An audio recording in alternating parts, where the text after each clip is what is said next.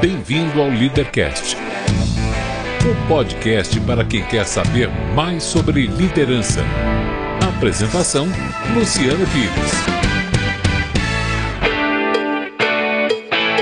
Bom dia, boa tarde, boa noite, bem-vindo, bem-vinda a mais um Leadercast, o podcast que trata de liderança e empreendedorismo com gente que faz acontecer.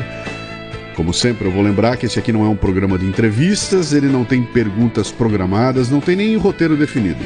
É um bate-papo informal, com gente que faz acontecer e que vai para lugares onde nem eu nem meu convidado imaginamos. Este programa chega até você em parceria com o Comunique-se, a plataforma completa de comunicação digital que permite que sua empresa conte sua história para quem realmente importa. facebook.com/comunique-se. O Leadercast é lançado por temporadas, às quais os assinantes da Confraria Café Brasil têm livre acesso. Os não assinantes receberão a primeira parte dos programas de forma gratuita semanalmente. Saiba mais acessando cafebrasil.top. Hoje o convidado é Benê Barbosa, um dos mais ferrenhos combatentes pelo direito do brasileiro de possuir uma arma. Cara, e como arruma encrenca, meu. Mas o Benê é muito mais que isso. Muito bem, mais um Leadercast. Um sujeito muito interessante que eu conhecia quatro anos atrás, alguma coisa assim, mas conheci acompanhando o trabalho dele. Eu já vi muita, muita coisa, muito vídeo, muita, muito material, livro dele e acompanhava com muito interesse, porque a gente comunga de muitas ideias ali em comum, e por uma dessas. Uh, uh, não vou dizer que são coincidências, porque a gente provoca essas coisas, né? Eu acabo encontrando em lançamento de livros de terceira, a gente bate um papo lá e acabamos desenvolvendo uma, uma afinidade, mesmo que à distância, mesmo que só por e-mail, mesmo que só por um contato bastante uh, restrito, mas ele aceitou meu convite e está aqui diante de mim. Três perguntas fundamentais para começar o programa e as únicas que são estruturadas, que são as seguintes. Seu nome, sua idade e o que é que você faz? Bom, meu nome é Benê Barbosa, 46 anos. Uh, e hoje eu sou presidente do movimento Viva Brasil, né? Trabalho aí com, com ativismo, vamos dizer assim. Não gosto muito dessa palavra, mas é mais ou menos isso. Você é natural de onde? São Paulo. Paulista mesmo? Paulista. Nasceu mesmo. aqui? Paulistano. O que, que você queria ser quando crescesse? Delegado. eu só fiz direito. Na verdade, eu só fiz direito para ser delegado. É mesmo? Mas depois acabei abandonando a ideia por uma série de, de fatores aí. O que, que é isso aí? É família? Não, não. É, acho que é voca, era vocação mesmo. Aliás, ainda acho que é. Não, é, é uma das, das poucas coisas assim que eu. Eu não vou dizer que eu tenho uma frustração, que eu acho que é uma palavra muito forte mas que se eu não tivesse seguido o caminho que eu segui, com certeza eu, eu teria sido. É algo que uhum. realmente me interessa bastante. Me explica um pouco dessa, dessa. Eu consigo entender um cara dizer que quer ser astronauta, que quer ser advogado, que quer ser médico, quer ser corredor de Fórmula 1, quer ser cantor de funk ostentação. Eu consigo entender, entendeu? Delegado, cara, para se incomodar o dia inteiro, para estar tá na linha de tiro, para estar tá lidando com bandido o dia inteirinho. Cara, que profissão, meu. Como é que alguém pode ter gosto por isso? É vocação. É vocação, é, é, é, é um chamado, eu acho que como é o do sacerdócio, é algo. Uh, não tem explicação. Uhum. Não tem realmente explicação, não é uma coisa que ah, você vai, ah, vou fazer porque eu vou ganhar dinheiro, ou porque eu vou ser famoso, ou porque eu vou ter um monte de benefícios. Não, muito pelo contrário. Uhum. Né? Todo mundo que entra nessa carreira sabe o quanto vai ser duro. Eu tenho vários amigos, uh, inclusive alguns que na época que eu, que eu, que eu tava é, pensando em ser delegado, uh, até tentaram tirar essa ideia da minha cabeça, mesmo Sim. sendo delegados. Né? Falou, pô, Benê, vai para outro lado, vai ser promotor, vai ser juiz, você vai ganhar melhor, vai ter muito mais sossego. Né? Mas nunca foi o que eu gostei. Né? Uhum. A minha ideia inicial realmente era ser delegado de polícia. Né? Uhum. Né? Era, era um, alguma coisa, é uma, é uma coisa que me, até hoje me atrai bastante. Sim.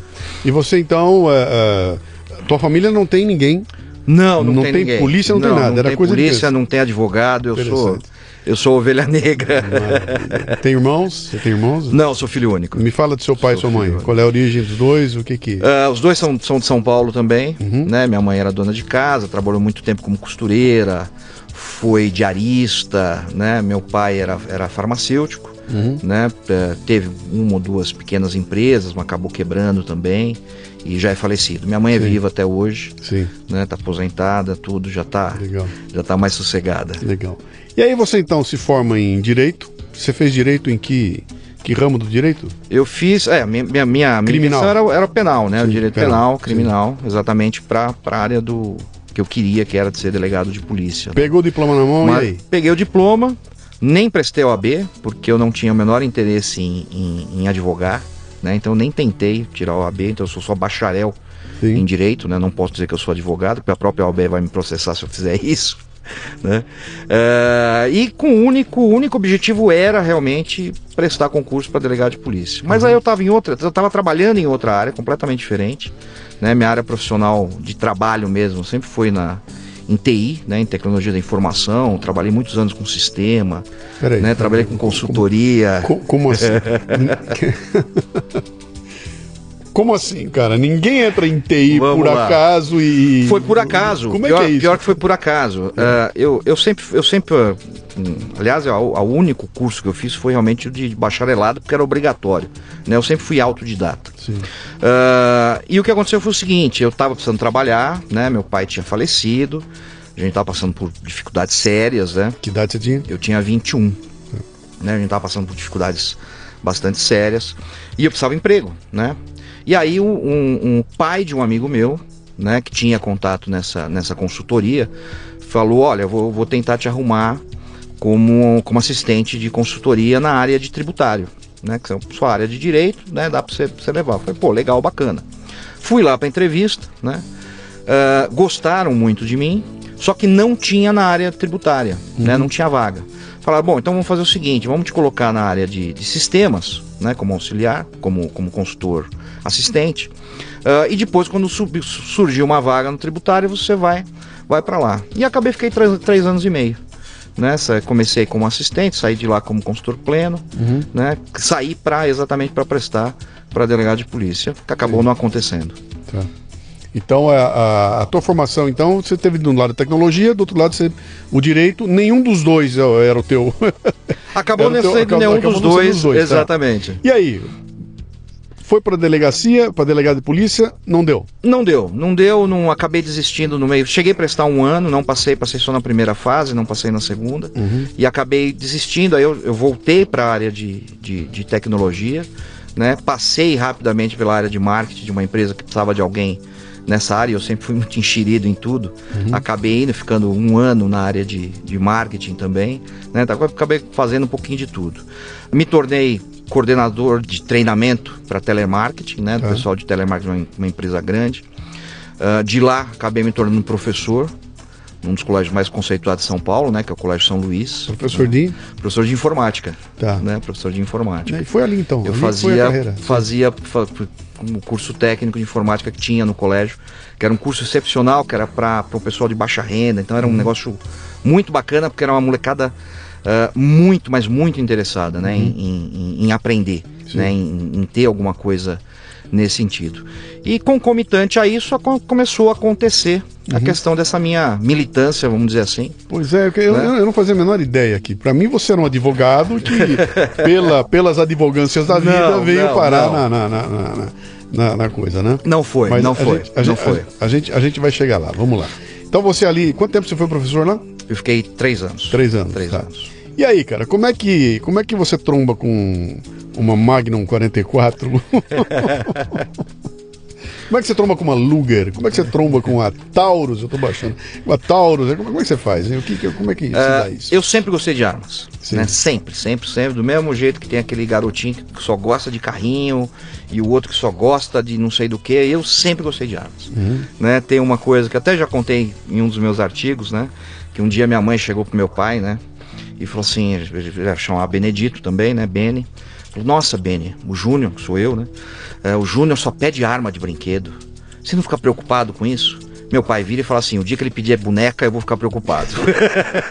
Coisa bem politicamente correta, assim. Ah, hoje né? em dia. Hoje em dia, imagina. Né? tão normal. Ele estava processado. hoje em dia, né? imagina, cara. Mas era assim, era, sempre foi uma paixão. Uh, meu pai sempre teve arma em casa, minha mãe sempre teve arma em casa. Embora não. Era uma. Uh, hoje a gente fala isso, né, para uma geração que está chegando agora, isso às vezes até soa um pouco estranho. Uhum. Mas na década de 60, 70, eu sou de 70, né, década de 70 era algo extremamente comum. Uhum. Né, era difícil você ter uma casa que não tinha uma arma, né? Uh, e eu cresci com isso, né? E cresci vendo aquela arma nunca como um objeto de violência ou de opressão ou de ameaça, né? Muito pelo contrário, né? Sempre teve ali um objeto de proteção. Né? Então, quando eu morava, a gente morava na Praia Grande, litoral de São Paulo. Uh, meu pai viajava muito, minha mãe ficava sozinha comigo e com meus avós. Uh, e ficava lá na, na, no criado mudo, na cabeceira da cama, lá o 32 que ela tinha, uhum. né? Caso fosse necessário. Nunca foi, né? Mas estava uh, lá. Mas estava lá, mas estava tá. lá, né? Então eu cresci, uma, era, um, era um objeto para mim tão natural uhum. com, como qualquer outra coisa. E eu sempre gostei muito.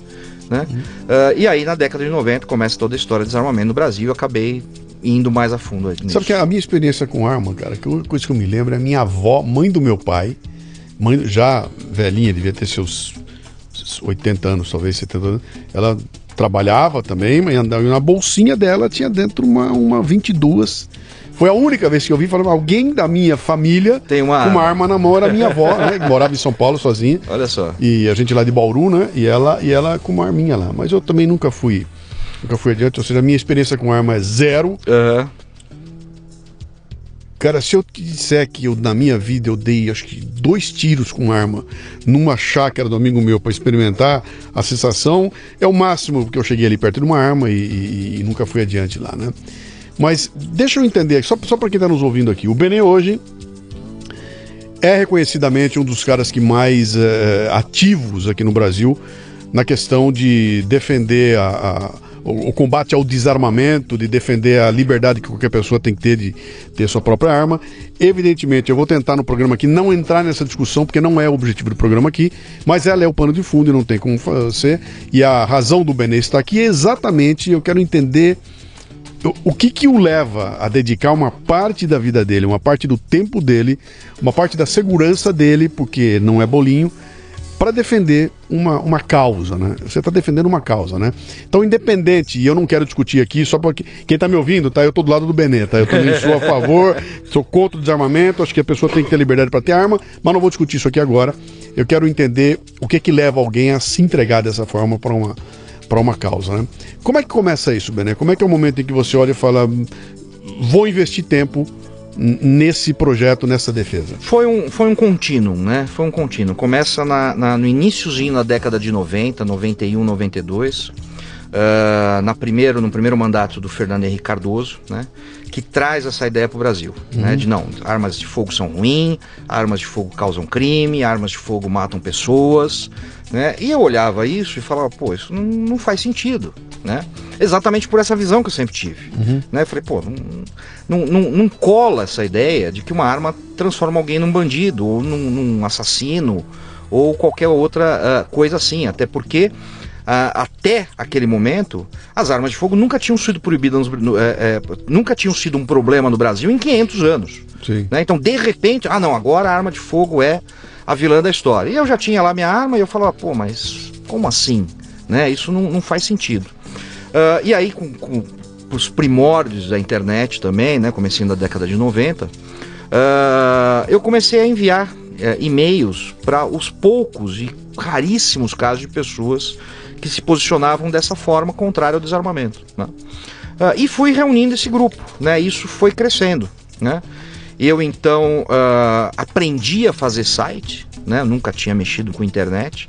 Eu falei, não, eu tenho que aprender a fazer isso aí. Fui correr, comprei livros, fui atrás, não sei o quê, uh, e fiz o meu primeiro site, uhum. né? Que chamava Incorreto, né? De politicamente incorreto. Né? E ali começou o negócio, começou a crescer, né? Começou a ganhar vida própria né? Começou a tomar mais tempo meu, né? Uh, uh, até especificamente, né? Principalmente até 2004, uhum. né? Quando a gente fundou uh, o movimento Viva Brasil. Então, me fala um pouquinho desse esse começo todo. Quer dizer, você não pulou num barco que estava andando. Você simplesmente olhou e falou: bom, não tem ninguém não tem ninguém agitando, não tem ninguém coordenado, vou eu começar a coordenar isso de alguma forma, ou vou botar minha voz para fora para ser ouvida, ou vou começar a juntar gente e tudo mais, né? Uh, isso não ia ser seu ganha-pão, você não. não ia ganhar dinheiro com isso, você não ia mas ia gastar tempo com isso e já sabia que ia arrumar uma incomodação com isso de montão, né? O que, que leva alguém a, a, a querer? Olha, é acreditar naquilo. Uhum. É acreditar naquilo, né? Muito, uh, muito pelo contrário, eu perdi muita coisa, né? Uh, hoje eu estou numa situação muito melhor do que, óbvio, né? Do que há 20 anos atrás. Uhum. Mas então, quando eu comecei na década de 90, né? Então, assim, a primeira coisa, eu não tinha nem computador em casa, né? Uh, e eu não queria ficar usando o computador da empresa para fazer esse tipo de coisa, porque eu não achava ético fazer isso. Né? Aí fui, né? Uh, comprei lá um computador em 10 vezes, né? não tinha internet em casa, não tinha telefone em casa. Eu morava na Coab de Carapicuíba, né? Coab 2 de, de Carapicuíba, não tinha nada, né? Uh, na verdade, quando a gente mudou para lá, a gente só tinha, eu e minha esposa, a gente só tinha um fogão e a geladeira, né? A gente dormia num colchãozinho de solteiro, uhum. né? Não tinha nem televisão que depois a minha sogra deu pra gente. Mas fui lá investir dinheiro nisso, né? Até não podendo, Sim. né? Mas eu achava necessário. E ali de madrugada eu fazia, produzia os conteúdos, fazia as ilustrações, uh, aprendia a mexer com imagem, aprendia a, a, a fazer tudo isso e no dia seguinte chegava mais cedo na empresa e baixava, atualizava uh, o meu site. Né? Isso foi crescendo até que em 2000, né, próximo de 2090, entre 99 e 2000, uh, eh, eu tive dois, uh, dois problemas sérios. Né? O primeiro, né, eu havia denunciado um ex-presidente da OAB de São Paulo, porque ele tinha, ele pregava o desarmamento, uhum. né? E aí eu descobri que ele tinha invadido a, a, fazenda dele aqui no interior de São Paulo e tinham roubado um monte de armas dele né? E mais grave ainda, ele estaria, de acordo com o boletim de ocorrência da época, ele estaria negociando com o traficante para recomprar as armas dele de volta. E eu fui jogar isso na internet. Né? E tinha um ele era político também, tinha um cara que era do partido dele e mandou para ele. Né? Fui uh, chamado na, na delegacia de crimes pela internet para prestar depoimento, Dr. Marcelo Rossi, lembro até hoje, né? E prestei depoimento. Falei, não, é isso, isso, isso. Reafirmo isso, isso, isso, isso. Porque se o senhor quiser confirmar, o senhor vai na delegacia de tal cidade e o senhor vai ver lá o BO e vai ver que eu não estou mentindo. Né? E realmente não estava, tanto é que não aconteceu nada. Não podendo, né, uh, uh, uh, através de um processo, seja civil ou criminal, me ferrar, o que, que ele fez? Ligou para o presidente da empresa e mandou me demitir. Né? E eu fui demitido.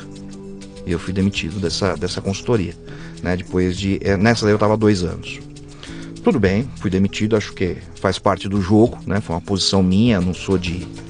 De, de ficar, nunca fui de ficar chororô, de chororô, ah, vou processar a empresa, vou, nunca pensei nisso. Uhum. Fui para casa, corri atrás de emprego. Nesse interim, uh, acontece mais um problema, né? Eu sou diagnosticado com câncer.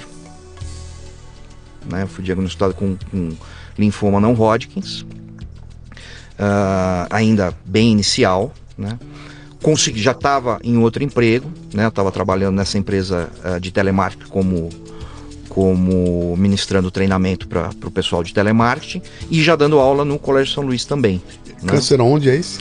Ele pega no, na, nas regiões inguinais. Né? Ah. No meu, ele apareceu no inguinal da coxa aqui esquerdo. Sim. Né? Ele cria um, um tumor ali. Sim. e a tendência é que apareça em outras uh, regiões uh, inguinais. Uhum. Né? E a médica me deu cinco anos. Ela falou: você tem cinco anos de vida. Caramba. Né? Assim. Uhum. Né? Esse câncer, a perspectiva é de cinco anos de vida. Normalmente ele dá em pessoas muito velhas, né, com 75, 80 anos. E aí, cinco anos para quem tem 80 anos, Sim. até que tá bom, né? Eu tinha 30. Né? Então não era uma perspectiva muito interessante, né? Uhum. Já tinha a menina, né? Minha, minha filha mais velha, uh, morava de aluguel, todas aquelas complicações, meu pai já era falecido, né? E aí vem aquele negócio, né? O primeiro. Acho que o, o mais terrível de tudo é você ter que dar a notícia para sua família. Isso, isso né? que eu ia te perguntar, Bené, você não é o primeiro que senta aqui com uma uhum. história, aliás, eu tenho histórias aqui fantásticas, né?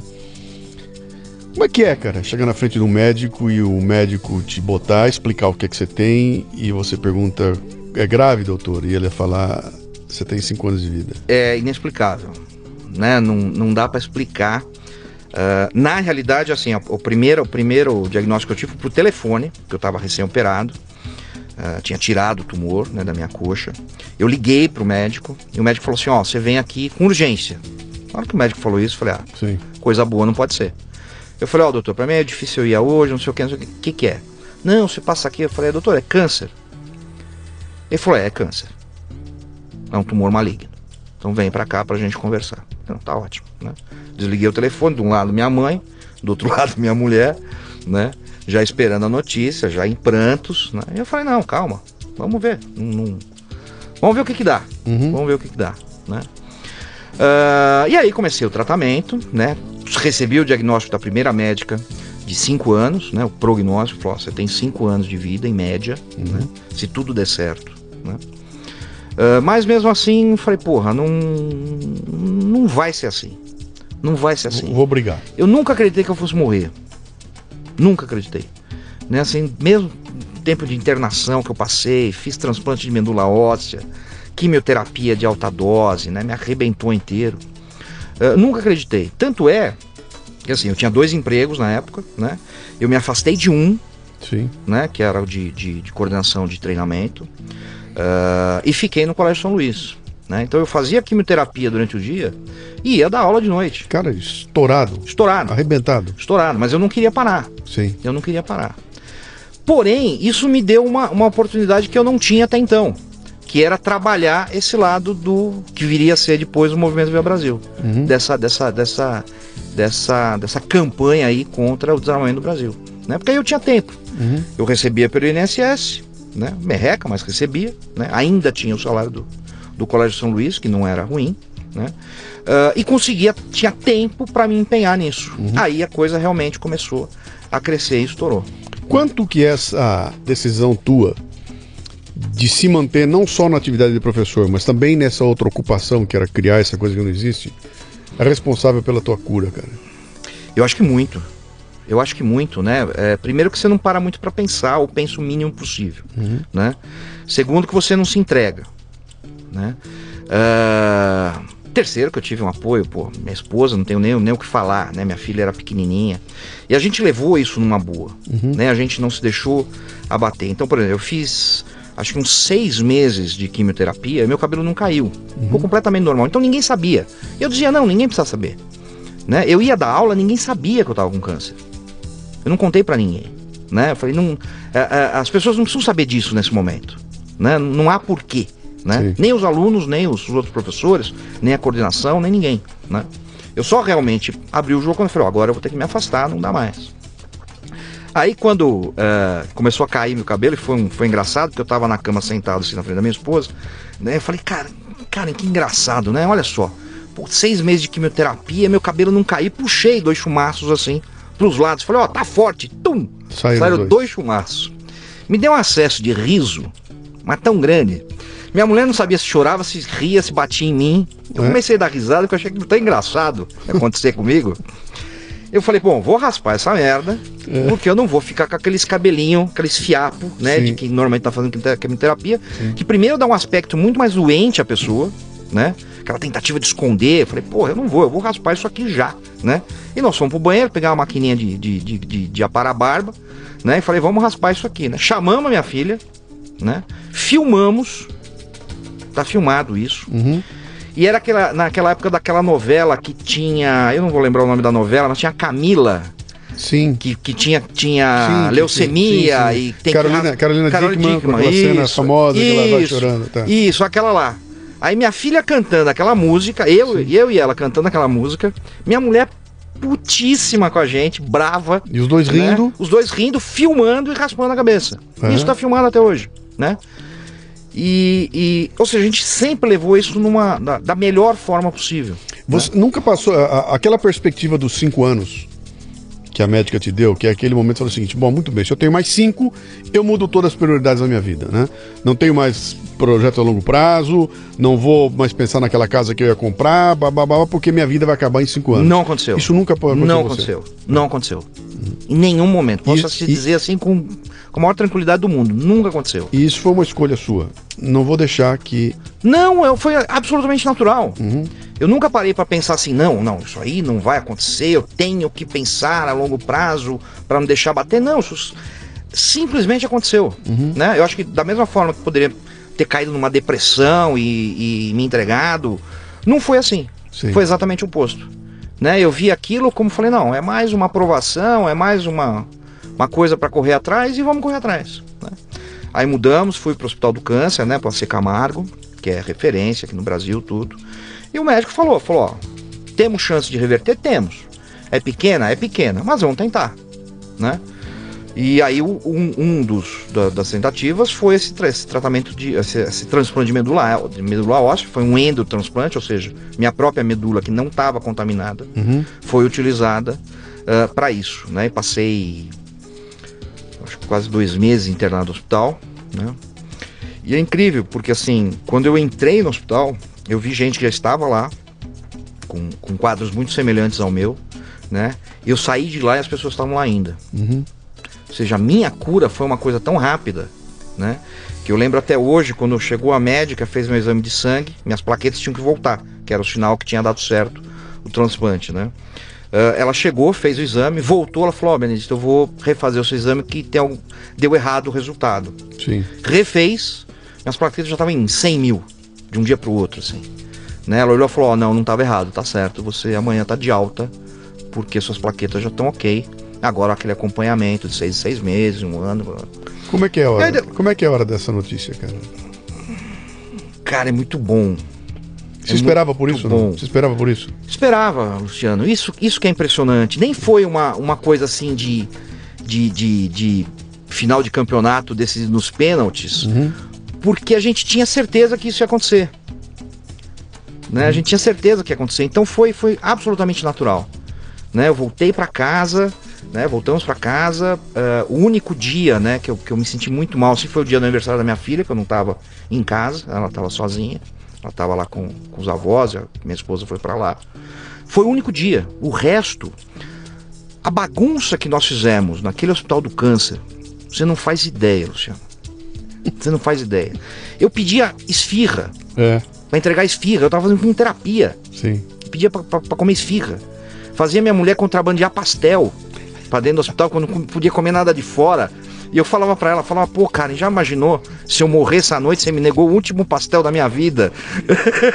Cara, em, em 15 dias, você é o segundo que senta nessa cadeira aí com uma história assim, e que o outro que sentou aí era traficante de sal, ele traficava sal, traficava sushi e traficava. Uh, uh, sei lá, sorvete em todo lugar, É dentro aí. do hospital, É isso aí. desenganado e falando a mesma coisa que você. Falou, cara, esses eram os momentos em que eu conseguia é, trazer alegria para mim, sabe?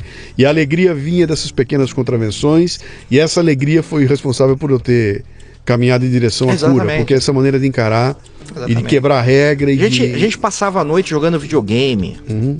né? Jogando carta, dormia às 4 horas da manhã, acordava meio-dia no dia seguinte. Né? Ou seja, levamos a vida assim como se fosse uma vida quase absolutamente normal. Que legal. né? Ah, ah, e, pô, teve momentos eh, muito difíceis, né? Então, por exemplo, me deu uma, me deu uma, uma, uma, uma, uma ferida no esôfago, Uhum. né? Que eu fiquei 48 horas na morfina, né? Bom pra caramba. Pô, você Todo fica fala isso, legal pra caramba. Pô, pô, nossa, foi a melhor coisa do mundo, entendeu? É. Mas muito difícil, né? Vômito direto, é, é complicado, Tá. né? Mas isso nunca, nunca abalou. Eu falava, não, eu vou sair daqui. E lá eu continuei fazendo as coisas, continuei fazendo incorreto, continuei Quer dizer, a- tocando. a- eu, não a- tinha, eu não tinha laptop, né? Não tinha dinheiro pra isso. Eu escrevia num caderno meus textos, escrevia o que eu ia fazer quando saísse de lá. E o foi pla- tocando assim. Planejamento e tudo mais. Tudo, então tudo, você tudo, tinha tudo. tempo para isso. Pra isso. Tá. E aí, cara? Muito bem, estou curado. Estou curado. Vou estou voltar à curado. lida. É. Como é que era? Ah, voltei a, a lecionar no Colégio São Luís. Voltei diferente. Voltei. Sou outro homem ou não? Nada. Sou o Benê. Nada, nada, Voltei nada, Benê nada, igual. nada, nada, Tá. Mesma coisa. Com os mesmos defeitos e as mesmas qualidades. Como, disse, como disse um amigo meu quando eu contei pra ele, eu falei, pô, rapaz, tô com câncer. Ele falou, não, não. Quer dizer que o, o câncer tá com Benê, né? Se ferrou, tá morto. É. O câncer não sou, né? Ele não vai sobreviver a você, não adianta. E, e assim, voltei, né? Voltei a dar aula, voltei pra empresa. Uhum. Ah, da empresa depois eu acabei me desligando, né? Por, por, por outros motivos, nada, nada relacionado a isso, questão profissional mesmo. Fiquei só no colégio, né? Até 2005, né? Que foi quando, 2004, fundei, fundamos o Movimento Viva Brasil, fui convidado a participar do Movimento Brasil. Eu nem era para ser a, a cabeça da coisa, eu era para cuidar da área de, da parte de internet, que eu já tinha o incorreto, já conhecia bem esse, esse meio, né? Mas acabei me destacando e, e conhecia muito bem o assunto, modéstia as favas, como diz um amigo meu, né? E acabei ah, ah, ah, virando coordenador da coisa toda, né? Até 2005, quando nós vencemos ah, o referendo. Deixa eu dar então uma, eh, uma, uma, uma cutucada em você aqui. Ah, você passa então a trabalhar numa ONG. Tô certo eu? É uma- é uma ONG, É uma ONG. É uma isso. ONG, né? Ah, uma ONG que vai militar, não importa em quê, é uma ONG que vai trabalhar na militância em algum Isso. sentido, algum, algum segmento, etc e tal. Sempre que você fala isso, vem uma tremenda de uma suspeita, né? Uhum. É o Jorge Soros que está Isso, pagando vocês? Ou são os russos? Esse dinheiro é da China? De onde vem essa grana aí? Quem é que está por lobby- trás disso? o lobby das Quem é armas. que está por trás disso para fazer? É. Ah, e isso basta para desmontar qualquer discurso. Quer dizer, os caras matam no ninho lá, né? Se o dinheiro vem de fora, é tudo bandido. né? Isso, isso. Te incomodou de alguma forma? Eh, Como é que você fez? A hora que te chamaram para trabalhar, você falou, não, legal, conheço, é gente séria. Eh, como é que é isso? já era um pessoal muito conhecido, né? Então, que nem tinha, por exemplo, o Luiz Afonso dos Santos, que era um professor de, eh, de filosofia na USP, né? Um dos raros professores da USP de direita, que já tinha um trabalho eh, até anterior ao meu eh, sobre esse assunto, né? Eu tinha o Zé Luiz de Santos, que é um amigo meu até hoje, atirador, né, um cara muito sério, advogado, muito sério, e outras pessoas ah, do mesmo naipe, assim. Ou seja, eram pessoas absolutamente confiáveis, né? Ah, a segunda questão era o seguinte: não haveria verba pública envolvida. Ponto crucial, né? Ou seja, não se aceita. Tanto é que, embora a gente tecnicamente seja uma ONG, a gente não é uma OCIP, que Sim. é aquela designação, para quem não sabe, que vai fazer com que você possa tanto receber dinheiro público, Sim. né? Ou seja, o dinheiro do pagador de impostos, né? Como abater as empresas que doam dinheiro para você, você pode abater no imposto de renda. Ah, e eu sempre achei um grande con- contrassenso você ter uma ONG, que é uma organização não governamental, Com dinheiro do governo. com dinheiro do governo. Como é, o Brasil Né? tem um monte disso, né? 99,9%. Uma né? organização não governamental, vírgula governamental. Exatamente, né? A paragovernamental, né? Sim. Porque, né? Então, primeiro que você perde a autonomia, Claro. né? Segundo que você vai estar muito mais próximo, né, de corruptos e corruptores, vamos falar o português claro, né?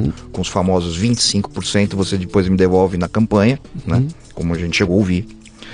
Ah, ah, e perde, perde exatamente essa, essa liberdade de bater aonde é necessário bater, né? Então hoje se eu precisar bater no PT, eu bato no PT. Se amanhã eu tiver que bater no PSDB, eu bato no PSDB, eu bato no, bato no DEM, eu bato no, no Novo, eu bato em quem precisar bater, né? Sem ter esse, esse receio de, ah não, mas ali eu não posso bater porque, porra, ali é o cara que me manda dinheiro, não sei o quê. Então a gente sempre trabalhou com o quê? Financiamento ah, ah, ah, voluntário. Absolutamente voluntário. Né? Se é empresa, se é loja, se é pessoa física. Só que assim, o- o- os, os raros lojistas de armas de, de- de fogo que ainda sobrevivem no Brasil, né? que 90% das lojas já fecharam e chegam, falou, ó, Ben, eu vou te dar X por mês, ou X por ano, ou vou me filiar a 100 reais por ano, que é o, o valor da filiação. Pô, beleza, ele não tem nada em contrapartida. Absolutamente nada. Ele vai ganhar uma carteirinha filiado ao Movimento Viva Brasil. E vai ter na consciência de que ele está ajudando um trabalho sério que eu desenvolvo há 20 anos. Só isso. Né? Ele não vai bater imposto de renda, ele não vai ter eh, eh, eh, benefício nenhum, nada, nada. Ele vai só realmente fazer aquilo porque ele acredita no meu trabalho. Não vai, fa- as- não vai facilitar o porte de arma. não vai facilitar o porte de arma, não vai facilitar a compra de arma. Aham. Isso acontece muito, né? Sim. O cara diz, ah, eu me filiando, você consegue porte de arma? Não, não consigo, não vou nem tentar.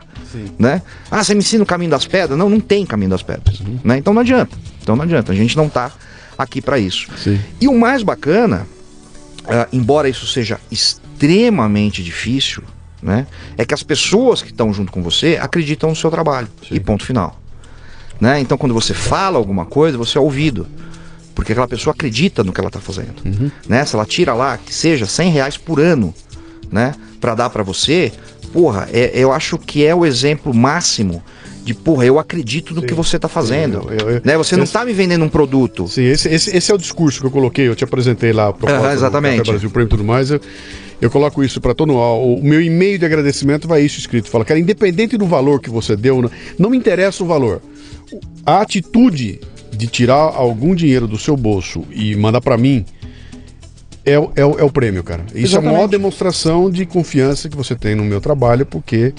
É, Exatamente. é, independente do valor, tá, tá- a atitude em si é que realmente motiva a gente lá, né? E a gente sempre se baseou nessa premissa. Né? Então você não é obrigado a dar, nunca vai ser obrigado a dar. Dá se quiser e ponto final. Tá. né? Dá porque você acompanha o trabalho, as pessoas acompanham o trabalho. Tanto é que hoje, acho que não, provavelmente mais de 90% da receita é de pessoas físicas. Né? Aquele cara que vê meus debates, vê o meu empenho, assiste minhas palestras, lê o meu livro. Né, vê lá na internet todo dia eu batalhando 16, 17 horas por dia e fala, pô, esse cara tá pelo menos tentando fazer alguma coisa. O grande momento para vocês na, no- no- no- nessa, nesse projeto de vocês, sem dúvida, foi a discussão do, do desarmamento. Foi em 2006? 2005. 2005. O 2005 quando se criou o referendo do desarmamento. Acho que aquilo foi um momento de virada. Acho que vocês devem ter saído de lá muito mais fortes do que entraram. Né? É, não ri não, que eu tenho certeza que foi assim, cara. Saíram muito mais fortes do que entraram, porque aquilo deve ter dado um impulso gigantesco. Se tinha gente que desconhecia o que estava acontecendo lá, foi o momento em que em que o assunto entrou na pauta e que deu para as pessoas perceberem que, meu, o que, que, que tá acontecendo aí? O que, que, que, é esse assunto? Deixa eu procurar o que tá acontecendo, né? E aí? Olha, foi uma lei, lógico, né? é, Eu, eu comparo, né? A hora que, que saiu o resultado do referendo, para quem não acompanhou na época, né? O resultado foi feito, o, referendo foi feito em 2005, Sim. foi chamada a população a votar, Sim. né? Se ela queria a proibição da venda legal de armas no Brasil, ou uma- seja, com uma pergunta né? Uma pergunta toda torta, desgra- muito complicada, Onde né? um não queria dizer Onde- sim e o sim isso. queria dizer O sim não. era a negativa e o não era, o- era a positivação de um direito, uma coisa completamente coisa. maluca. Proposital, inclusive, a Claro. gente sabe disso, né? Tanto é que eles se negaram de todas as formas a, a mudar a pergunta e, Sim. e que no fim das contas nos beneficiou. Nos beneficiou, né? Por uma, uma série de, de questões daquela época. é, é, o cidadão estava mais propenso a falar realmente não por uma ideia mentirosa do que, do que, do que sim, né? Mas embora isso tenha sido óbvio, né? O ápice da coisa, né? De falar, porra, vencemos. Eu posso dizer, eu ajudei a vencer uma eleição nacional, né? Eu ajudei numa eleição aonde a nossa tese teve mais votos do que o Lula, que é o recordista de votos, E, do e- que a Dilma, do que qualquer outro candidato à presidência nesse país. e uma né? eleição onde também a- era dada como, como certa. como certa. Como a certa, todinha. como certa. Assim, sim, uma coisa, coisa de, de 20 dias antes da, do referendo, a, a Folha de São Paulo publicava que 80% da população era favorável ao desarmamento. Uhum. Né? O outro instituto de pesquisa dizia que 65% da população era favorável ao desarmamento. Uhum. E a gente falava, pô, isso não está certo, isso não bate com o que a gente está vendo. Né? No, no nosso dia a dia, porque a gente já estava nisso há muito tempo Sim. né? Esse pessoal, a verdade é que eles ficam fechados naquela bolha, né? Das redações, Sim. sai de lá para tomar cerveja com as mesmas pessoas, Sim. Lê os né? mesmos blogs. Lê os mesmos blogs, Sim. conversa com as mesmas pessoas, e aí parece que todo mundo tem a mesma opinião. Uhum. Né? O cara fecha a pauta, né? Num barzinho lá da Vila Madalena, descoladinho, com os amiguinhos dele de redação, e fala isso, é, todo mundo, odia- todo mundo aprova o desarmamento, é, todo mundo aprova o desarmamento. Né? Foi mais ou menos como uma história, não, todo mundo odeia o Trump, é, todo mundo odeia o Trump, Trump não vai ser eleito nunca, é isso aí, fechou.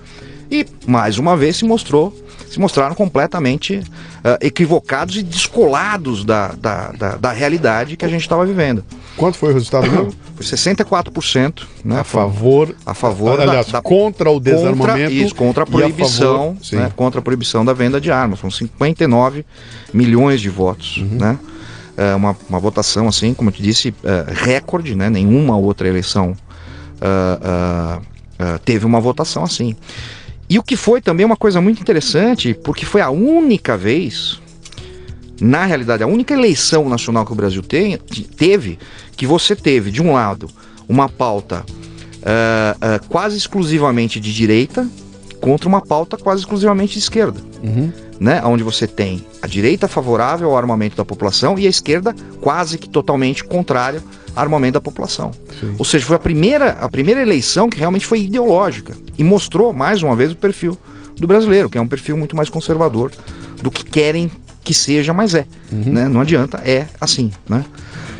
Mas embora isso pudesse ter sido ah, um, um, um, o grande trampolim para as mudanças, nós tivemos o problema contrário, Sim. que é uma coisa muito comum do brasileiro. Já ganhei. Pronto. Ganhamos o referendo. Agora não, não tem. Agora- voltar pra minha vida. Não Exatamente. tem nada a ver com isso. tá Acabou. certo. Sim. Acabou. Sim. E isso aconteceu com todo aconteceu com em, em- em todos os setores. Uhum. Aconteceu com os políticos que nos apoiavam, com a, uma- a maioria deles. Aconteceu com as pessoas que nos ajudavam financeiramente, que desapareceram. Falaram, não, agora já ganhamos referendo. Uhum. Não precisa mais disso. Para que, que vocês vão continuar nisso? Só que eles esqueceram que ainda existia uma, uma legislação que foi todinha feita para continuar o desarmamento. Uhum. E foi aí que a gente deu continuidade nesse trabalho. Né? Você lembra do Ivan Mesquita? Lembro, claro. O Ivan Mesquita tinha uma frase maravilhosa que diz o seguinte: O brasileiro a cada 15 anos esquece tudo o que aconteceu nos 15 anos passados. É isso aí. E, e isso que estava. é, O meu Perfeito. livro lá, o Me Engana Que Eu Gosto, começa assim. Perfeito. Falou, cara, a gente vai pra rua em 77, 78, 79, aprova a anistia, consegue tirar os militares Isso. do poder, bota os civis de volta, cruza os braços, vai pra casa e falou: tá resolvido o É assunto e não dá mais bola e vem desencanar Exatamente. no que tá acontecendo Exatamente. hoje, né? É. E aí eu me peguei, né? Foi aí que realmente comecei a trabalhar muito mais fortemente. Que eu falava, não, pô, não resolveu nada. Ganhamos, mas não levamos. Porque a gente ainda tem uma legislação que deixa todo o poder para você co- comprar uma arma de fogo nas mãos do Estado, que pode ou não conceder essa, essa autorização de compra para você. E aí, obviamente, quando você tem por trás uma política de desarmamento institucional do governo, você vai ter o reflexo disso ah, ah, nos órgãos responsáveis por isso. Tanto a Polícia Federal, com armas vendidas para o civil para autodefesa, né? como no próprio Exército, onde você tem as armas que são dos atiradores, colecionadores e caçadores, que também estão sendo assim pressionados de todos os lados. Né? E a gente correu atrás, eu falei, não, o que a gente tem que fazer é mudar a legislação. Né? Desenvolvemos lá o, o- o- a ideia do projeto 3722, que é do deputado, foi apresentado pelo deputado Rogério Peninha, e a gente vem trabalhando nesse projeto para mudar essa, realmente mudar a legislação e, e- e- conseguir fazer valer uma coisa que foi decidida em 2005, ou seja, há 11 anos, quase 12 anos atrás. O, o Benê, tem uma coisa interessante que você está falando aí, que é, é o seguinte: esse é o, o- a razão do teu negócio, esse teu business, esse teu business, né? Você não está transformando matéria-prima em produto, você não está prestando um serviço, uma consultoria, uma coisa que no final do teu- você chega para mim com um relatório e fala, está aqui, conseguimos, melhoramos em X% a produtividade, reduzimos o custo, etc e tal. Teu, teu, a tua a, tua, os, te- os teus indicadores de sucesso não tem nada a ver com os indicadores de sucesso de um, de um trabalho que a maioria das pessoas estão nos ouvindo aqui é assim, tá? Elas são medidas por indicadores muito claros. O teu indicador não é claro, cara. O teu indicador é uma mudança cultural, cara. Como é que é? Como é que se, como é que se fixa um objetivo de médio, curto prazo? Como é que você faz para motivar uma equipe? Como é que é que isso funciona, cara? É, não é fácil. Não é fácil, né? Exatamente por, por conta dessa, dessa ideia que você não consegue estabelecer metas é, objetivas, né? Eu não posso dizer, olha, daqui é, um ano o projeto de lei vai estar sendo apresentado, ou daqui cinco anos esse projeto vai estar é, aprovado, porque é uma coisa completamente é, é, volátil. Né? Uma hora é uma coisa, uma hora é outra, muda presidente, muda presidente da Câmara, muda não sei quem, cai não sei quem, sobe não sei quem, muda o Ministério da Justiça. Então os nossos indicadores são alguns, alguns ah, fatores ou algumas ocorrências que vão demonstrando isso, mesmo de maneira um pouco subjetiva, de que a coisa está fluindo. Né? Então, primeiro delas, né, a apresentação do próprio projeto de lei 3722 só em 2012, veja bem, só em 2012. O referendo foi em 2005. Só em 2012 um deputado falou assim: não, realmente nós precisamos mudar essa lei. E eu vou apresentar um projeto de lei para mudar isso. Isso já foi um, um, um- um grande, uma, uma grande vitória. Né? Um deputado apostando nisso. Um deputado de primeiro mandato, sem força nenhuma no Congresso, né? a gente sabe como funciona o Congresso. e que, de repente, com esse projeto de lei, se tornou um dos deputados mais conhecidos do Brasil. O nome dele é o, É o Rogério Peninha. Rogério Peninha, sim. Rogério Peninha de Santa Catarina. Sim. Com o dinheiro da Taurus por trás. com, como muito. é que é? Esse, esse é um dos deputados, que fala, "Ah, o, o- o- a bancada da bala, esse é um dos deputados que nunca recebeu um centavo da indústria de armas, né? Ah, eu costumo brincar, falo, sinceramente, eu acho que a indústria de armas devia despejar um caminhão de dinheiro em cima de mim, eu mereço. eu acho, né? mas não acontece, né? E por um lado também é bom, porque aí ah, tira essa ideia comercial, ah, não tá defendendo interesses, que o pessoal usa pra desconstruir discurso, que é uma bo- grande bobagem. Benê, a bancada da bala existe? Bancada da bala existe. Sim. Existe. Né? Ah, você tem ah, deputados que já receberam dinheiro da indústria, Sim. dinheiro lícito, como qualquer outra indústria, dá para outros deputados. Uhum. Lá dentro você tem indústria farmacêutica, indústria petrolífera, a de carros, a de, de pneus, a- todo mundo faz isso. Uhum. Ah, não, mas quando é a indústria da arma, não. A indústria da arma não pode, porque ela quer só vender o produto que vai matar pessoas. Que é aquele, a- aquela ideia completamente equivocada de que arma só serve para matar. Né? que é uma grande, uma grande bobagem. Eu, inclusive, tem um capítulo inteiro no meu, no, no meu livro com o Flávio ah, falando ah, sobre isso. Né? Então existe, existe. Mas não é tudo isso que falam. Né? Ah, da mesma bancada da bala, que, por exemplo, deu dinheiro para a campanha da Maria do Rosário, que é a favor do desarmamento, que deu dinheiro para a campanha da, da Luciana Genro, Achando que assim, Né? talvez calasse a boca. não sei, não sei se é isso. Né? Não dá pra entender essas coisas. Né? E eu costumo nem, nem, nem me meter nesse meandro, porque realmente não me interessa. O meu foco é outro e eu, eu, eu costumo não, não perder o foco, senão você acaba Sim. se perdendo junto, se contaminando, é, é muito mais complicado. Mas então, como eu estava falando, aí você tem a apresentação do projeto. Esse projeto, em um ano, ele se torna o projeto com maior apoio popular na história da Câmara. Isso já é um. Como é que se mede isso? Pelo 0800. Tá. Da, é o Disque Câmara e o, e o Fale Conosco da Câmara. Tem um indicador? Eles Tem um medem indicador, eles medem isso Isso, em- isso é público? Isso é público. Isso é público, Isso é tá. público, né? Eles vão, eles vão publicando, vão mandando, mandam para todos os deputados. Uhum. Então, até hoje, nenhum projeto de lei teve mais apoio popular do que esse. Isso não acontece de graça.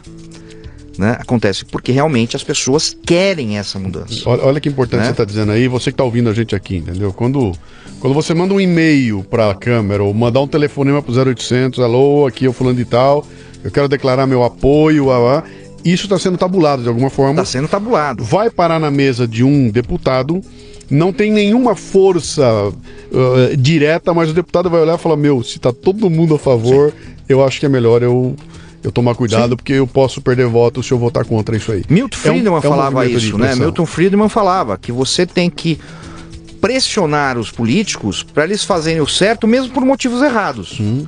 né? Sim. Não adianta, não, não importa. Política é assim, né? É, é- é a política ah, do possível. Né? Não tem como você escapar disso. Né?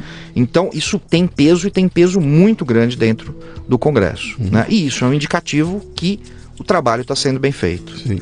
Ah, nós saímos de uma bancada que nós tínhamos, né? a chamada bancada da bala, ah, em 2005, com oito deputados, oito deputados, para hoje uma bancada que tem mais de 100 deputados Uhum. que se posicionam firmemente contra o desarmamento e vão lá e brigam e dizem, fazem e, e aprovam e correm atrás. Né? Ou seja, isso também já é um ganho gigantesco. Né? Você ter uma. Você, você pegar um discurso, né? Um assunto tão, ah, entre aspas, complicado como arma de fogo e transformar em alguma coisa popular para os deputados. Esse, esse é Né? um ponto interessante que você está falando, Benê, porque é o seguinte: não, não existe um fato objetivo que, você, que tenha acontecido e que provoque a mudança de 8 para 100 em um A. Aconteceu uma grande. um- não, não teve Não, um fato não. É uma guerra de narrativas. É um trabalho. É um trabalho, É um trabalho. de formiguinha onde você vai convencendo cada um deles de que este, esta linha de pensamento é mais válida. O que é guerra de narra- narrativas, né? E me parece que o trabalho de vocês se concentra nisso. Quer Nisso. dizer, eu, eu, não, eu não vou te trazer aqui é, é, é, um fato objetivo, mas vou te trazer uma coleção de indicadores que demonstram que este caminho é o Exatamente. caminho mais, mais é, é, Exatamente.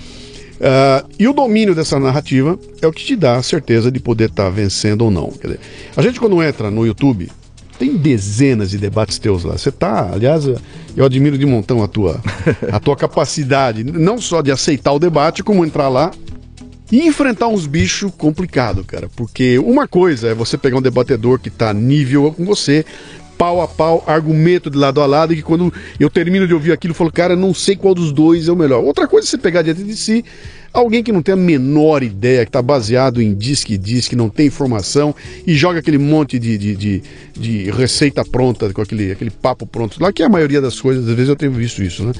Tanto que os vídeos que estão lá, Benê destrói fulano, Benê destrói ciclano, é sempre assim que acontece lá, né? Uh, de novo, guerras de narrativa, né? Como é que você se prepara? Você que é o guerreiro que está ali, você que é o cara que está na frente, você é o cara que está exposto, você é, é, é, o cara. Como é que você pre se prepara para essa guerra de narrativas? É só um, um, preparo de, de longo prazo, né? Assim, primeiro, é, eu nunca parei de estudar o assunto.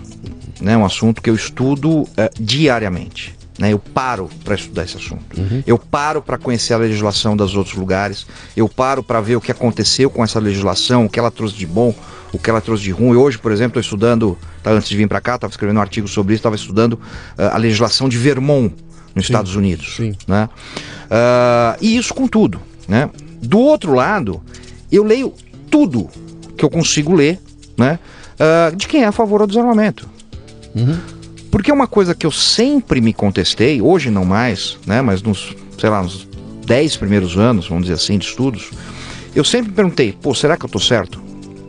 Será que o que eu estou fazendo, né? Será que o que eu estou fazendo vai deixar os meus filhos mais seguros ou mais inseguros, uhum. né? Se eu chegasse à conclusão que o que eu estaria que eu estou fazendo, mesmo acreditando nisso ou achando isso ou gostando disso, que ia trazer mais insegurança aos meus filhos, porra, eu precisava de ser internado, uhum. né? Eu precisava de internação porque eu seria um psicopata, né? Então eu cheguei à conclusão hoje para mim é, inequívoca que eu estou certo, que a tese do desarmamento é tão ruim uhum. ou tão indefensável como foi o nazismo e como foi o comunismo. Isso é muito claro para mim. Uhum. Né? Você imagina, por exemplo, alguém uh, chamando para um debate né, e dizendo assim: não, hoje você vai defender o nazismo. Porra, como é que alguém defende o nazismo? Só tem uma forma, mentindo. Uhum. É dizendo: não, não, tudo aquilo lá é inventado, é sendo revisionista. Sim. Não, não, tudo aquilo é inventado. O comunismo matou? Não, o comunismo matou ninguém, deturparam Marx. Ou seja, o desarmamentista que vem hoje para o debate uh, uh, comigo ou contra mim, né? Ele vem assim. Uhum. Ele vem cheio de, de estatísticas inventadas, ele vem cheio de lugares comuns, ele vem cheio de, de, de discurso fraudulento, de falácias. Ah, mais armas, mais crimes. Mentira. E eu, eu desmonto isso. Eu mostro isso para ele. E aí o cara acaba desconcertado, o pessoal brinca, ah, destruiu, não sei o que, não, mas não tem outro jeito. Uhum. Né? Então há pouquíssimos debatedores desse nível, num nível que você pode ter um debate mais inteligente. Sim. Por quê? Porque o cara sabe que em grande parte você tem razão. E ele não vai, né? Uh, uh, ele vai se apoiar muito mais na parte filosófica dizer, olha, o ideal seria que é. ninguém precisasse ter uma arma para sua Sim. defesa. Pô, legal, nem Ma assim. Mais amor, mais amor, mais amor, mais amor. isso, mais isso, né? O cara tem que se basear nisso. Uhum. Porque em questões factuais ele vai perder sempre. Uhum.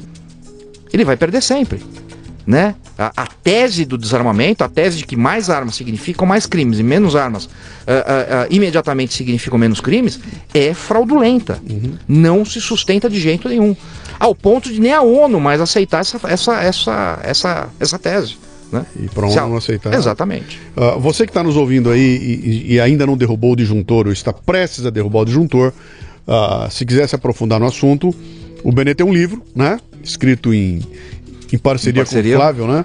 E o livro chama-se Mentiram para mim sobre o desarmamento. Aqui é, foi uma, uma, uma, forma como eles encontraram de trazer essa discussão para uma linguagem objetiva, simples, o livro é facílimo de ser lido, e ali eles elencam uma série de, de argumentos que estão ali para você entender como é que essa, essa discussão funciona. Então, antes de chutar o pau da barraca ou sair por aí gritando que eu estou diante de um ogro, um psicopata que quer ao fim da humanidade aqui, né? Isso. Dá uma olhada no livro dele, leia o livro dele lá, porque os, os, os, os as informações estão todas ali, né?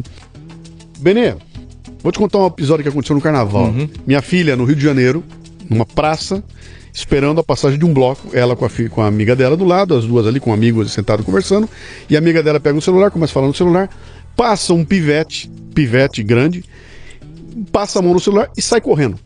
E ela, a Tony, ah, roubou, roubou, o amigo dela roubou, saiu correndo atrás, que nem um desesperado atrás. Então os dois correndo e o menino gritando ladrão, ladrão, ladrão. O ladrão vira a esquina e dá de cara com a polícia. A polícia vai lá e pega o ladrão. Eles vão correndo atrás, chega lá, a polícia com o garoto preso, já bota nele uma, uma algema, não sei o que, e vira pra minha filha e pra amiga dela. Vocês querem prestar queixa? Se não prestar queixa, nós vamos soltar ele aqui. Se prestar queixa, a gente solta só amanhã. O guarda falou assim: querem prestar? Aí tem que ir na delegacia. As meninas, não, é uma sacanagem, isso tem que prestar queixa. Vamos prestar queixa. E no que elas estão se arrumando ali para ir até a delegacia, chega uma turminha, a prima do, do bandido, com mais não sei quem, e começam a xingar. E que absurdo, e xingando a minha filha, amiga dela, porque vocês. xingando de tudo. Xingaram de antipetista, pra você ter uma ideia. Que foi, minha filha falou, cara, a coisa que mais me chamou atenção foi alguém me xingar de antipetista, porque nós somos rica, porque o moleque é pobre, porque o moleque só tá algemado porque é negro, porque nós somos racistas, a gente foi xingado de tudo. Pra gente conseguir sair daquele bolô todo e até a delegacia, nós fomos no carro da polícia, e enquanto o carro passava na multidão, o povo batendo na janela do carro e xingando a gente. E o policial dizia o seguinte: não encara, não encara, não encara. Bom, elas chegaram na delegacia para fazer o procedimento. Dali a pouco chega essa turminha com a prima do cara na primeira fila e começa dentro da delegacia. Porque vocês vão ver. E ela falava, eu olhava, quando eu olhava a menina, ela me chamava e fazia, passava a mão na garganta, olhando para mim e passando a mão na garganta, dizendo que iam, que iam me pegar, né? Vou resumir a história. Isso começou às 9 horas da noite, acabou a 1 hora da manhã, com a minha filha, a amiga dela e o amigo saindo da delegacia escoltados pela polícia, dentro do carro de polícia, com escolta, porque senão elas iam apanhar dos amigos do ladrão. Né?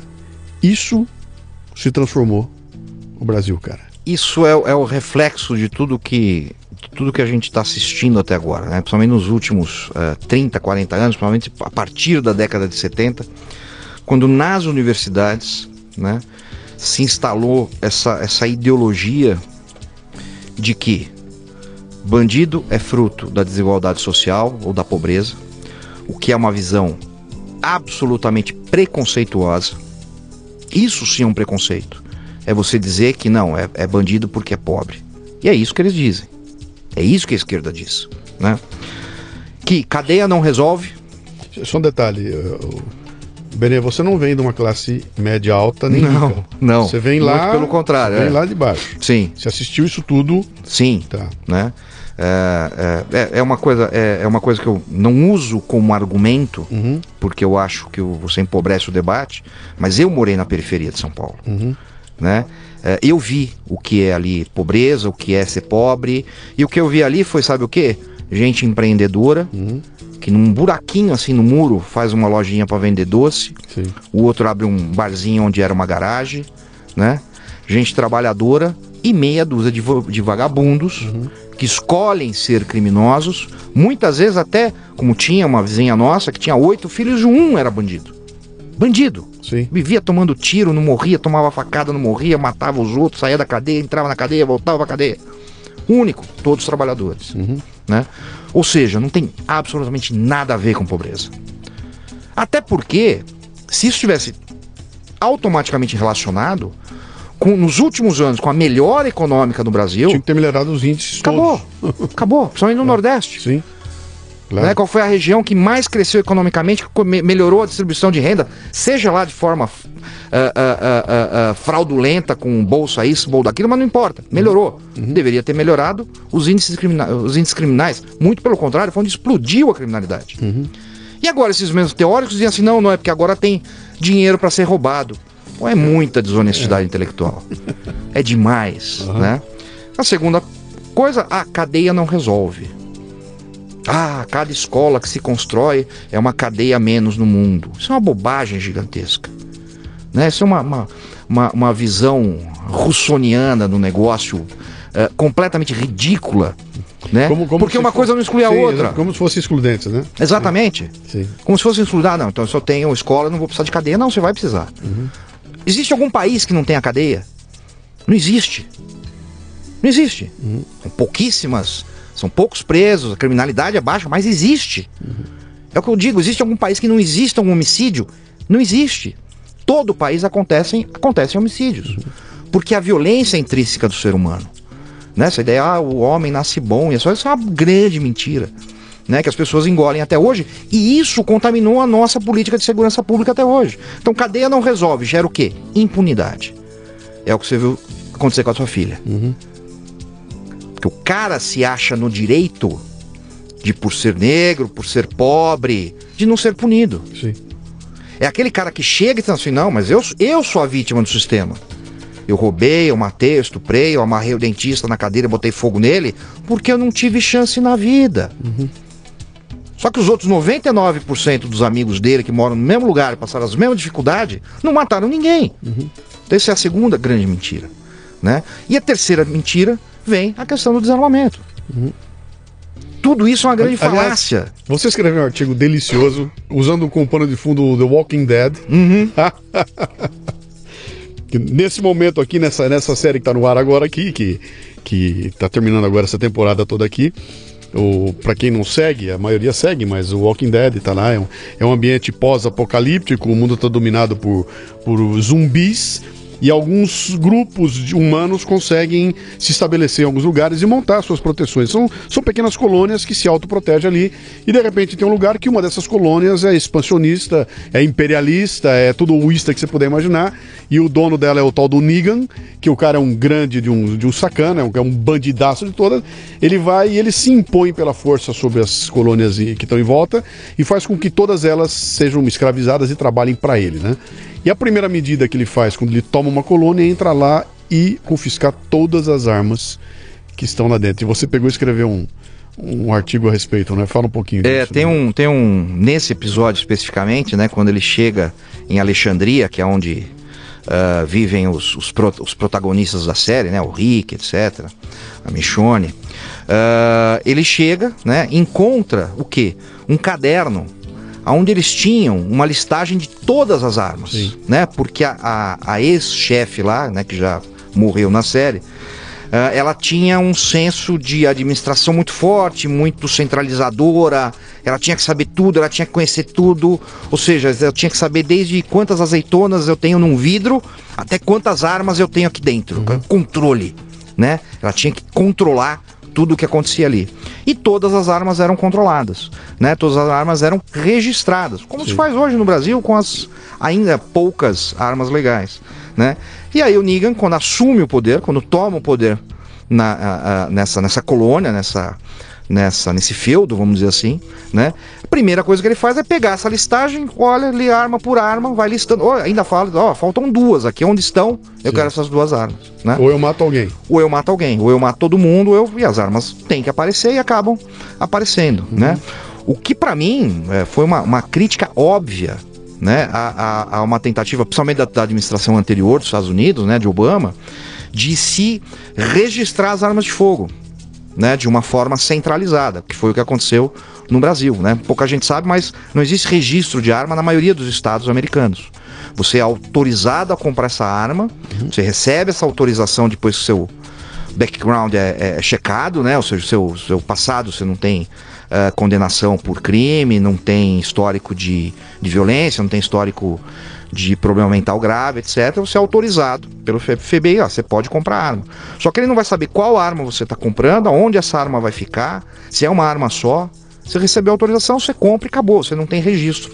Exatamente porque a ideia é não manter um registro de objetos que numa possível, num possível governo ah, ah, ditatorial ou totalitário vão ser confiscados, que é exatamente o que acontece na Alemanha nazista, né, quando em 28 ah, ah, a política de desarmamento começa na- na- em Weimar, né, se estende até Hitler. Hitler realmente cria o primeiro estatuto, vamos dizer assim, de controle de armas no mundo, com registro de todos os proprietários.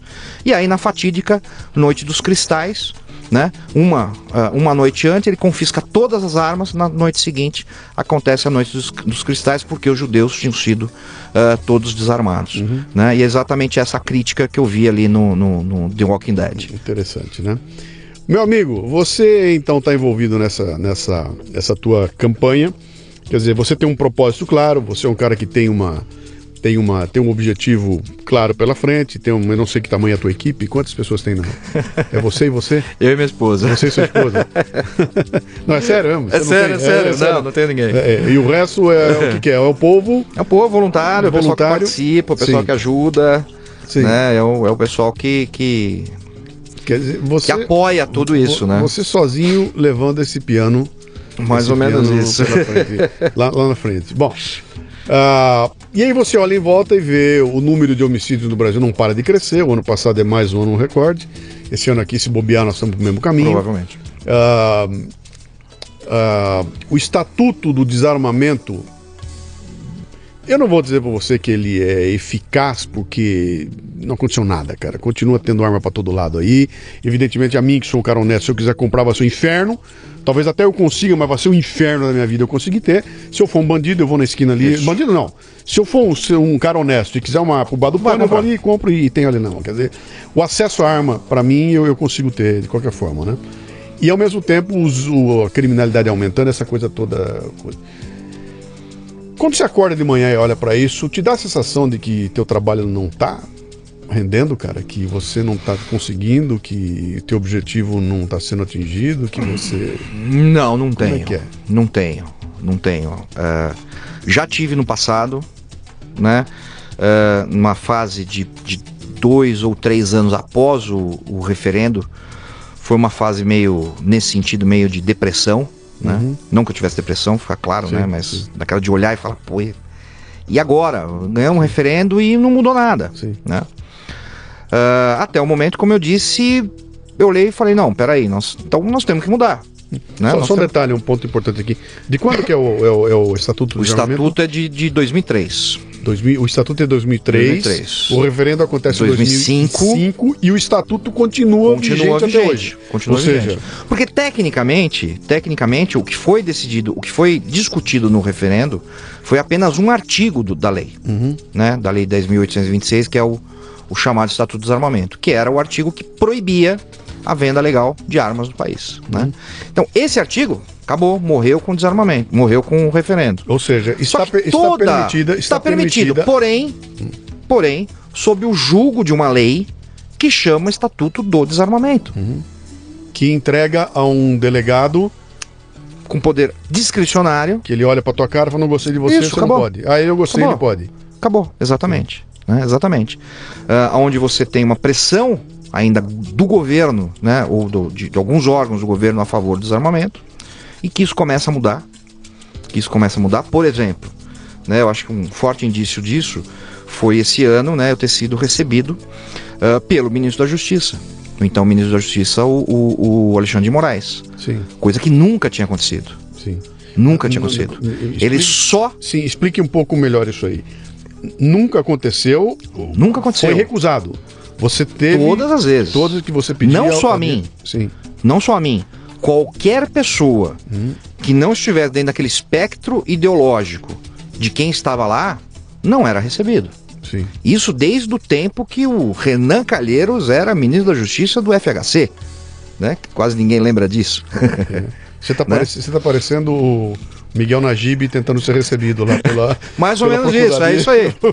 É isso aí né? É. Então, assim, eu, eu, na época do referendo, o Renan Calheiros, que já era presidente do, do Senado, bateu, literalmente bateu a porta na nossa cara e não, não recebeu. Uhum. Né? Eles só recebiam uh, quem era favorável ao desarmamento. Assim simples. Né? Diziam pra gente, não, nós não, o menino não vai receber o senhor. E não era só eu, qualquer pessoa que tivesse posicionamento não era recebido. Né? E isso, isso esse ano mudou. Né?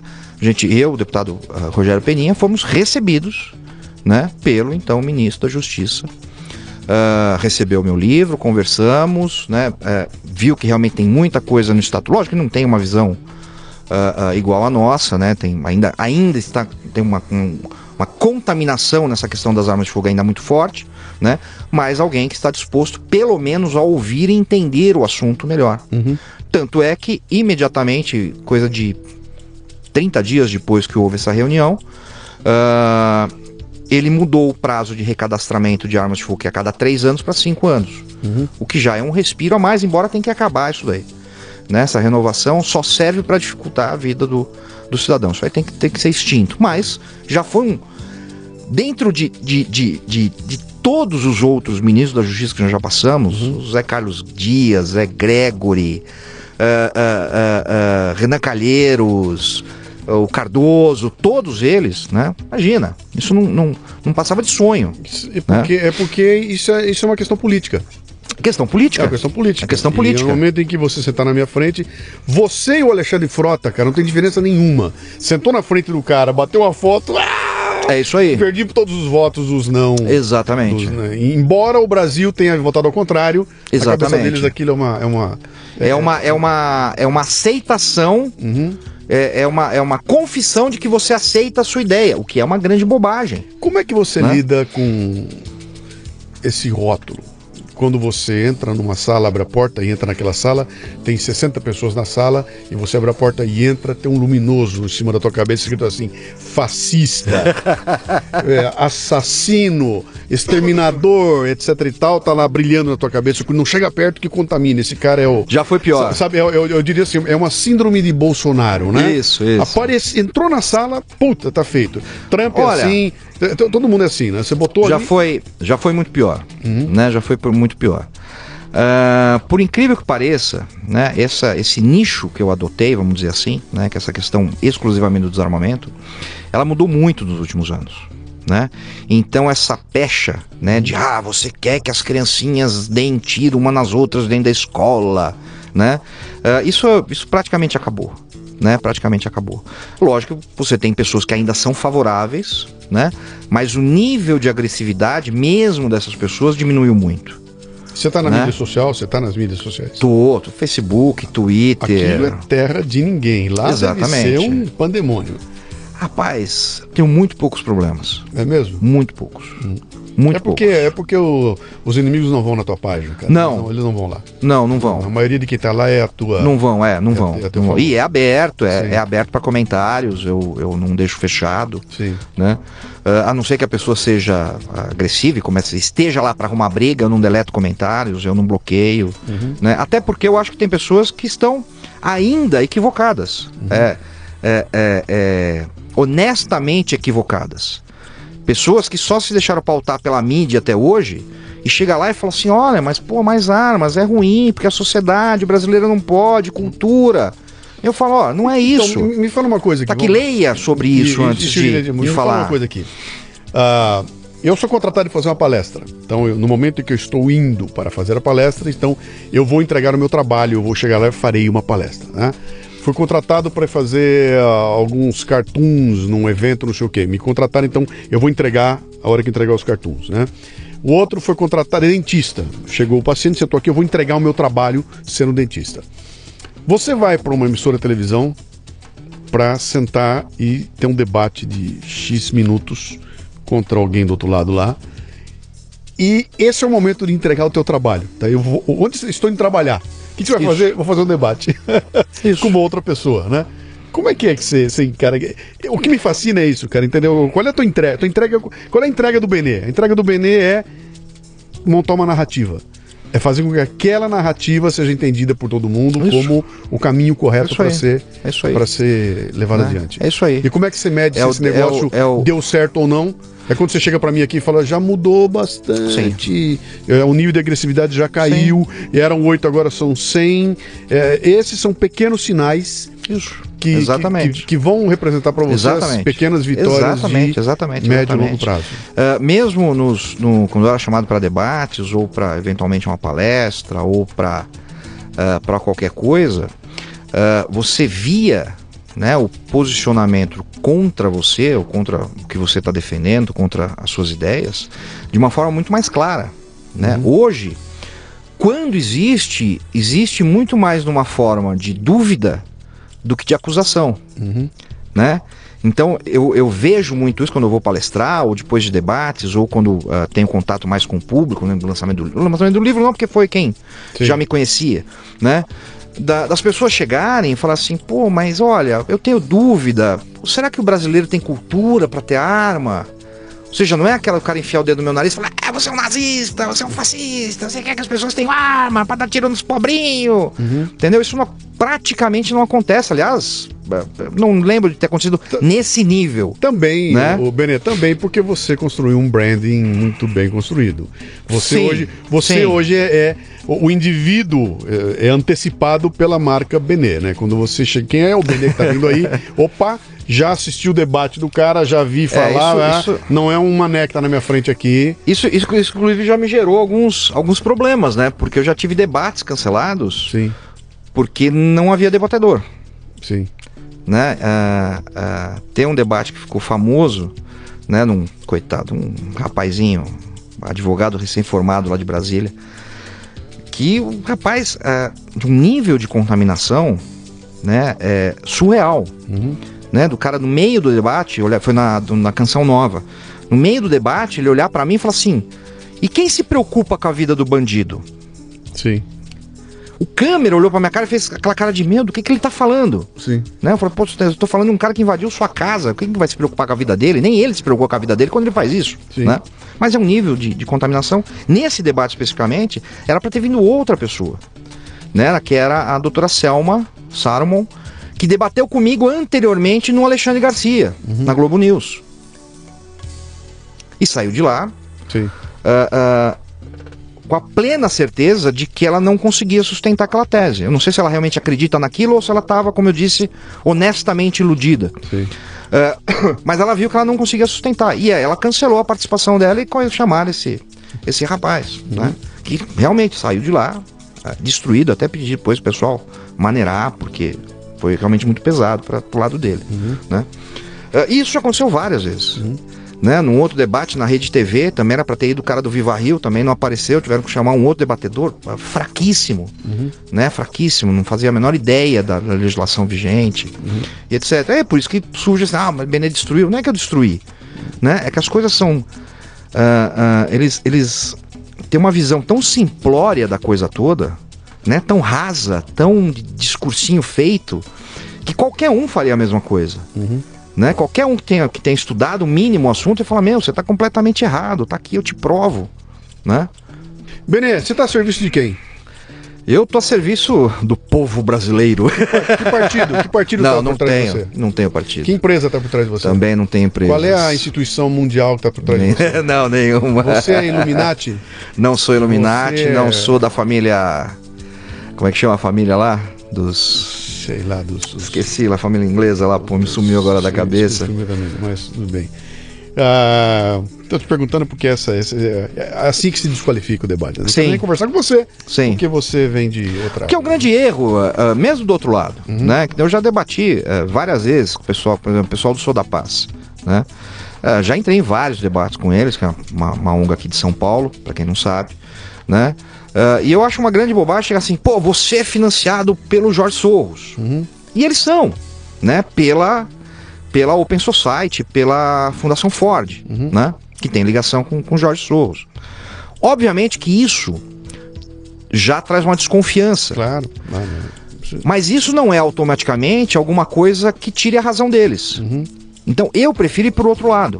Eu prefiro chegar afim. Quais são os dados que você tem? Ah, isso aqui, isso aqui eu vou desconstruir pra você ver. Ó. Pum, pum, pum, pum, pum, pum. É mentira o que você tá falando.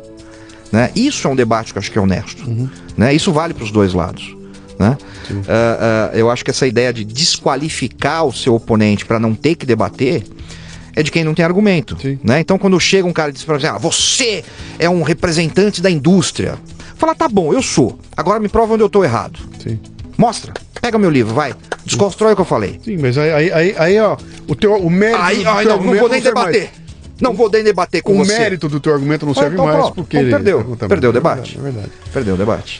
Grande Benê, que figura. Você, quem quiser conhecer, ter contato com o teu trabalho e tudo mais, vamos lá, vamos ao grande jabá aqui. Primeiro o Vamos livro, lá. Primeiro livro, mentiram pra mim sobre desarmamento. tá vendo aí nas Tá grandes vendo aí? Nas, Já tô sabendo que é um sucesso editorial, Graças você tá a com Deus. uns bons milhares aí vendidos. já, Legal, já. cara, que bom. Bacana, Valeu, valeu. bacana. Ah, pra te encontrar, o site, Facebook, Vamos etc lá. e tal. O site do movimento é o movimentovivabrasil.com.br, né? Ah, tem o meu Facebook, é só procurar lá por Benê Barbosa Né? Vai estar como Benedito Gomes Barbosa Júnior, porque o Facebook disse que Benê Barbosa não é meu nome. Sim. Entendeu? Sim. É, você vê lá, o Mac da Leste é o nome dele, agora o, o, o MC não sei o que é o nome dele, mas Quer Benê dizer- Barbosa não é meu nome. Quer dizer, entendeu? vai então não pude usar. Facebook barra Benedito, tudo junto, é isso? Não, não, ficou como Benê Barbosa. botar, tá, é só tá. procurar Benê Barbosa, vai, Tá. vai me encontrar lá. Tá. Né? Tem o meu Twitter também, que é presidente MVB. Tá. Né? Ou seja, estou em todas as Maravilha. principais redes aí, conversando sempre, sempre que possível respondo a dúvida do pessoal. Claro que não dá para para responder tudo, não dá para interagir com todo Mas- mundo, mas dentro do possível a gente tenta aí Tá é, o máximo. Grande trabalho, cara. Grande, Obrigado, grande obrigado, propósito, grande trabalho. É, como eu falei pra você, eu não vou aqui é, é, especular se você tá certo ou tô errado, até porque eu jogo no teu time, então vai sair enviesado a discussão aqui, né? Mas eu acho que só esse fato de você definir esse propósito e tocar coisa adiante, com toda a incomodação que vem dentro do caminhão, cara, e aí eu realmente admiro, bicho. O cara acordar de manhã pra saber que o dia dele vai ser um dia de conflitos. Qual é teu negócio? É É conflito. conflitos. Eu entrar em conflito, Você eu definiu sou muito um bem. profissional do conflito. Meu, tem que ter Você muito deu- saco. Você isso. definiu, você definiu muito bem. Aliás, acho que foi a melhor definição que eu recebi até hoje. Este aqui é o Leadercast. Né? é Grande verdade. Luciano, obrigado, foi um abraço, prazer. cara, Sabe que eu sou obrigado. seu fã também. Ora, que é isso. Admiro demais o seu trabalho aí. Foi um prazer gigante aqui estar aqui hoje. Seja sempre bem-vindo. O Leadercast chega até você em parceria com o Comunix, a plataforma completa de comunicação digital que permite que sua empresa conte sua história para quem realmente importa. facebook.com/comunix.